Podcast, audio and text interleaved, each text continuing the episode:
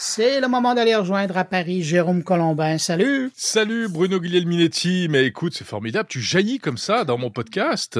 Ah, écoute, je suis désolé. Je m'excuse auprès de tes auditeurs. mais comme j'ai dit à mes auditeurs qu'on allait te rejoindre à Paris, hein, promesse faite euh, et tenue. Promesse tenue. Et voilà. Ouais. Jérôme, je veux absolument parler avec toi parce que euh, cette semaine, tu étais en Espagne, à Barcelone, pour le grand événement qui se répète mmh. depuis de nombreuses années et qui s'intéresse particulièrement au monde de la téléphonie mobile mais pas que, parce que de plus en plus, les années passent et euh, Barcelone devient la capitale euh, du tout connecté aussi. Ah oui, complètement. Euh, c'est vrai que c'est le Mobile World Congress, mais c'est mobile au sens Je voulais t'entendre le dire. C'est toutes les formes de mobilité, soyons clairs.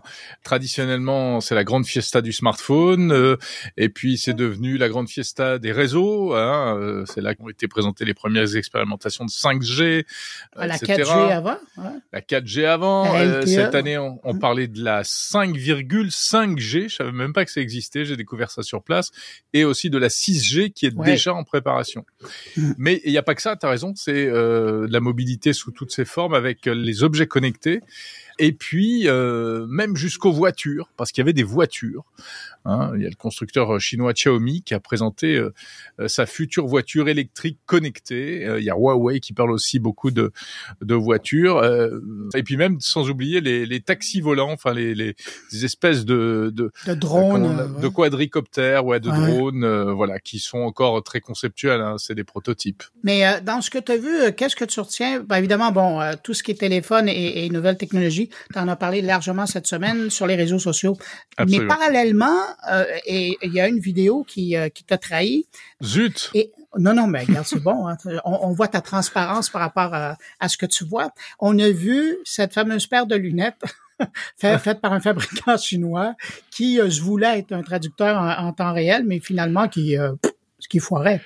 Bah alors, euh, j'ai passé la vidéo parce qu'elle était amusante. C'est un peu l'effet Bonaldi, euh, l'effet salon.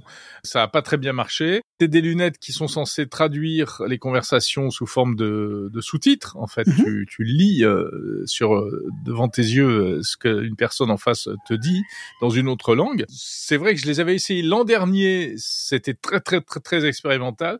Cette année, on m'a dit vous allez voir, ça marche beaucoup mieux parce que maintenant c'est en local, il y a plus besoin de connexion internet. Et là, il se trouve que bah, dans la folie du salon, la bousculade, le truc, le machin, l'appareil qui est pas initialisé, il est pas bien configuré, j'appuie pas aux bons endroits, etc. Effectivement, ça n'a pas marché. Euh, mais je ne jetterai pas le truc à la poubelle. Je pense non, que... mais de toute façon, l'an prochain, euh, tu pourras le, réessayer.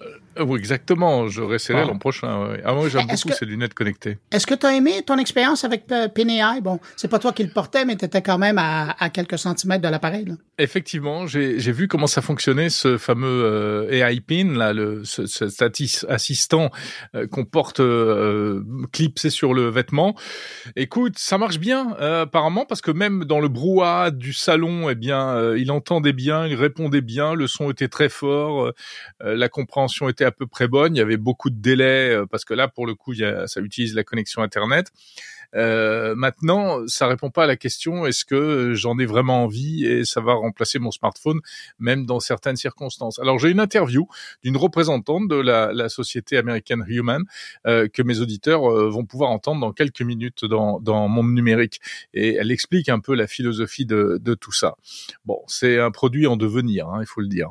Ouais, puis à, voir la démo, ça montrait encore qu'au niveau de la vie privée, on n'est pas là. Hein. C'est un choix qu'on fait d'exposer nos communications euh, à tout le monde avec ça. Alors attention parce que le truc ne se déclenche que quand tu appuies dessus. Hein. Euh, oui, mais c'est tout le monde qui entend ce que tu oui, effectivement, effectivement. C'est les conversations. oui, tout à fait. L'assistant te parle, donc tu peux pas utiliser ça euh, dans le bus, enfin quoi, dans le métro chez nous. Euh, il y a des gens qui se gênent pas pour téléphoner et avoir des conversations à voix haute, remarque. Hein. Mais quelqu'un de bien civilisé comme toi va prendre son téléphone, le porter à l'oreille, tenter d'être discret. Bon, même si tout le monde est curieux de savoir qu'est-ce que tu peux dire au téléphone.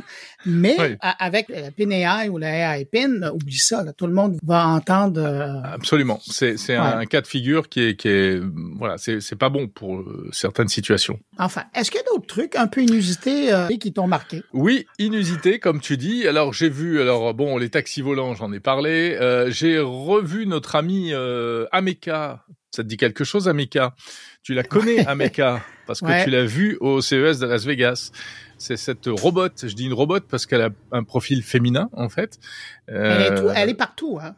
Elle est partout. Je sais pas, il y a combien de versions là, parce qu'à un moment donné, elle peut pas vraiment être partout comme ça. Mais chaque semaine, il y a quelque chose. Je pense qu'il y en a plusieurs. Non, mais attends, c'est un business de toute façon, parce que euh, ça y est, comme c'est un truc qui marche à peu près bien, eh bien, euh, elle est vendue, elle est commercialisée. Alors, j'ai pas le prix et elle est louée. Et en fait, là, elle était sur le stand d'un opérateur des Émirats Arabes Unis. C'est pour faire le show, c'est pour faire l'attraction, parce que bah, c'est vrai qu'elle est, assez impressionnante. Hein. Non, alors attends, c'était pas elle. Ça, c'était euh, l'autre là comment elle s'appelle? C'était l'autre robot que j'aime pas. ah, t'as déjà un froid avec une robot. Oui, parce que je trouve qu'en tant que robot, elle est pas terrible et en fait, on a essayé de construire un, storytelling sur cette créature euh, qui est totalement artificielle. En fait, c'est, elle est moins intelligente que, ah. que mon assistant vocal. Euh, et depuis, vous avez un froid, vous vous parlez plus. Et depuis, on se parle plus. Et puis, non, mais je pense que ils en font trop une espèce de poupée comme ça, euh, démonstrative. Ameka est un peu plus intéressante parce que au niveau intelligence artificielle, je sais pas ce qu'elle vaut, mais au niveau robotique, elle est vraiment avancée, notamment sur les expressions de visage, euh, etc. Donc, euh, il y a l'aspect robotique qui est un, peu plus intéressant. Mais moi, je veux pas qu'on, enfin, ça m'énerve qu'on considère les robots comme ça. On te met des, robots avec un, semblant d'agent conversationnel, et puis euh, t'invites deux journalistes idiots qui vont poser des questions. Alors, euh, est-ce que c'est la fin du monde? Est-ce que vous allez détruire les humains? Ça n'a aucun sens, quoi. C'est faire croire aux gens que ces choses-là ont une conscience, et c'est absolument absurde. Ce sont des jouets quoi, rien d'autre. Donc il faut se calmer. Mais bon, c'est joli à voir.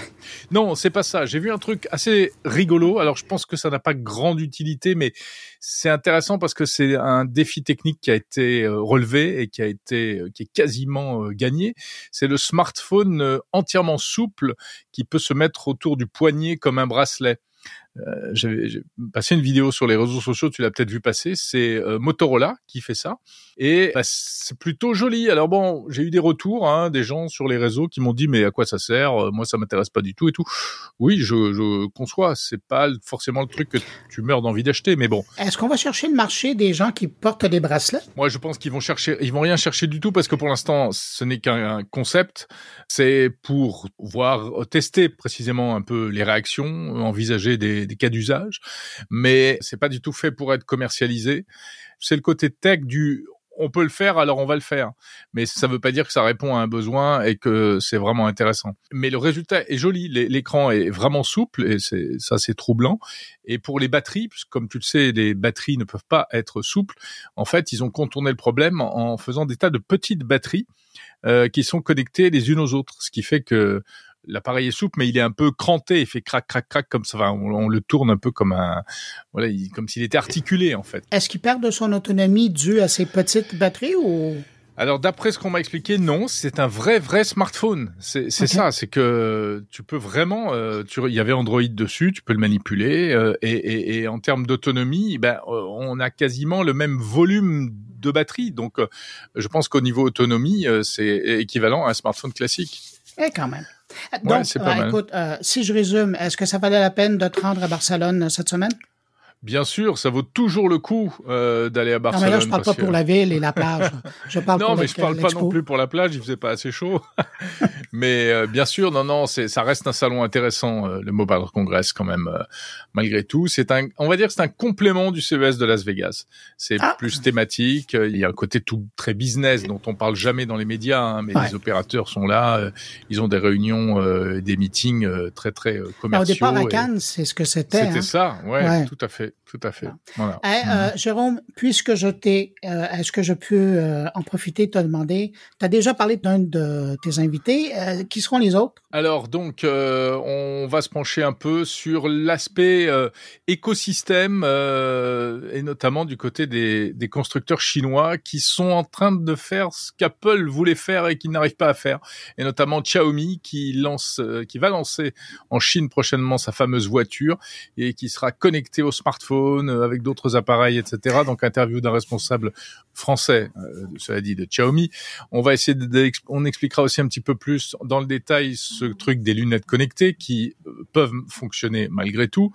euh, et puis euh, et puis je ferai découvrir aussi bah, un ou deux nouveaux euh, modèles qui ont été dévoilés de Honor, de TCL avec un écran mat assez sympa. assez élégant. C'est intéressant de voir euh, Honor, comme tu dis, euh, prendre euh, du galon depuis qu'ils ont quitté euh, la famille Huawei. Hein. Ça, ils ont fait. vraiment développé leur signature là maintenant. Ouais, absolument. Et de toute façon, c'est surtout c'est Honor et Huawei qui ont, et Xiaomi qui ont un peu fait le show à Las Vegas, qui ont présenté ah, des nouveaux hein? modèles. On est loin de d'autres ouais. années où c'était Samsung et compagnie. C'est dingue, hein. Ouais. Bah oui, Samsung avait euh, a présenté, a lancé son Galaxy S24 en janvier. Ils ont fait exprès de, de faire ça avant le Mobile World Congress pour ne pas être noyé dans la masse. Mais c'était bizarre. Euh... Après le CES, mais avant Barcelone. Oui, après le CES, avant Barcelone, tout à fait. Ouais. Ah. Bah oui, mais du coup, c'est vrai qu'on a, on peut dire que c'est Samsung qui a ouvert le bal, par exemple, des fonctions à base d'intelligence artificielle sur les smartphones que l'on trouve aujourd'hui chez Honor et chez Huawei euh, notamment, et chez Xiaomi. Moi, je te remercie d'avoir été là. Et puis, euh, et... je mentionne, pour les gens qui n'ont pas suivi, cette semaine, dans l'autre actualité, c'est le grand débrief avec François Sorel, toi-même et moi-même. Tout à fait. Il faut inviter euh, tous ceux qui nous écoutent aujourd'hui dans mon carnet et dans le monde numérique à aller écouter le grand débrief, euh, cette émission proposée sur le fil du podcast Monde Numérique, et puis aussi en vidéo sur la chaîne YouTube ouais. de Monde Numérique. Le grand nous luxe, sommes hein. tous les trois, toi, moi et, et, François Sorel, et on débriefe l'actualité du mois de février. Et je te remercie d'avoir euh, participé avec une excellente prestation. C'était du grand Guglielminetti. C'était magnifique. Eh bien, donc, j'invite mes auditeurs à aller écouter ton émission, bien sûr, Mon Carnet, mais pas tout de suite. Hein. Pour l'instant, vous restez avec moi. Ah non, non, non. Soyez patients, profitez de Jérôme Colombin et ses invités. Puis après, ben, vous venez me rejoindre. Et ben, évidemment, à l'inverse, chez nous. Alors, j'invite voilà. mes auditeurs à passer euh, par chez toi et euh, t'accueillir entre leurs deux oreilles aussi, comme ils font avec moi. Merci beaucoup, Bruno. Et, et ben, je te dis à la semaine prochaine. Salut. Bye.